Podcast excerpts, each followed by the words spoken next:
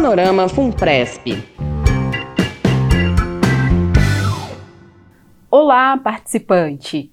Sou a Rafaela da Gerência de Análise, Planejamento e Pesquisa da Funpresp. Venho trazer para você a visão geral dos nossos investimentos no mês de setembro. A carteira consolidada da Fundação teve rentabilidade positiva de 0,87 em setembro. Esse resultado está acima do índice de referência do plano, que teve variação positiva de 0,04% ao mês. O que impactou essa rentabilidade?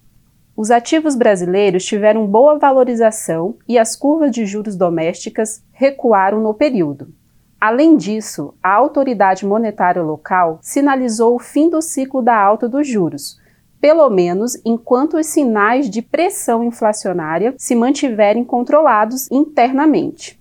Essa medida impactou positivamente esses mercados. Por conta desse cenário, houve variação positiva nos índices de renda fixa, com destaque para o IMA geral, com 1,26%, o IMA-B com 1,48%, o IRFM com 1,40% e o IMA-B5+, com 2,39%.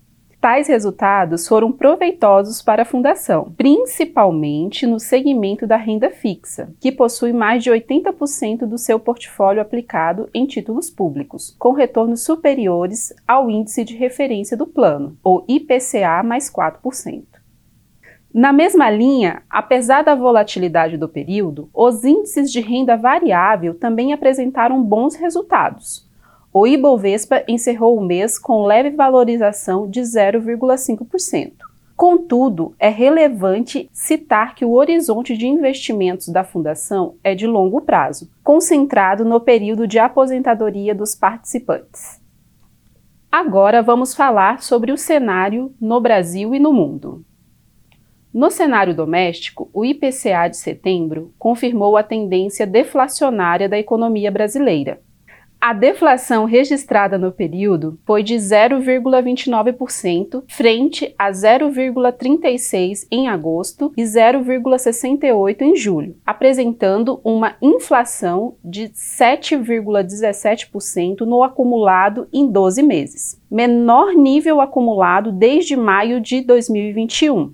Essa deflação continua sendo puxada pelos preços monitorados, transportes e comunicação. Diante do contexto deflacionário, o Copom manteve a taxa Selic meta em 13,75%, contra a expectativa do mercado que esperava uma nova alta de 0,25%. O dólar no mês de setembro apresentou uma valorização de 3,71. No ano, entretanto, acumula uma desvalorização de 3,25 frente ao real. Sobre o cenário fiscal do governo central, o Tesouro Nacional divulgou, em agosto de 2022, o resultado primário a preços correntes, um déficit de 50 bilhões frente a um déficit de 9,1 bilhões em agosto de 2021. Em termos reais, a receita líquida apresentou um crescimento de 10,3 bilhões, enquanto a despesa total registrou um aumento de 50,4 bilhões. Nesse contexto, a incerteza fiscal permanece em 2023.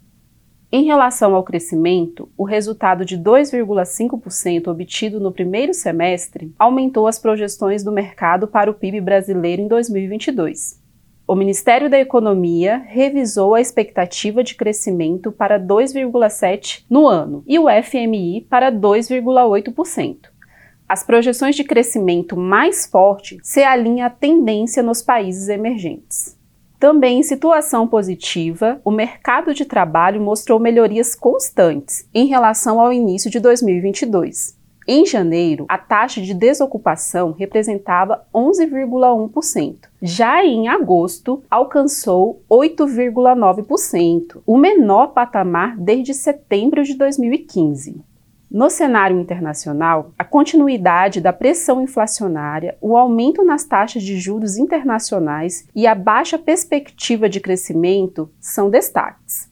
De acordo com o um relatório recente da OCDE, a inflação deve alcançar 8,2% para os países do G20 e a previsão do PIB global foi mantida em 3% para 2022. Nesse contexto inflacionário, as autoridades monetárias vêm elevando suas taxas de juros. Destaque para o Fed, o Banco Central Americano, que aumentou a taxa de 2,5 para 3,25 ao final de setembro. É a quinta alta consecutiva implementada pela autarquia desde o início do ciclo, em março deste ano.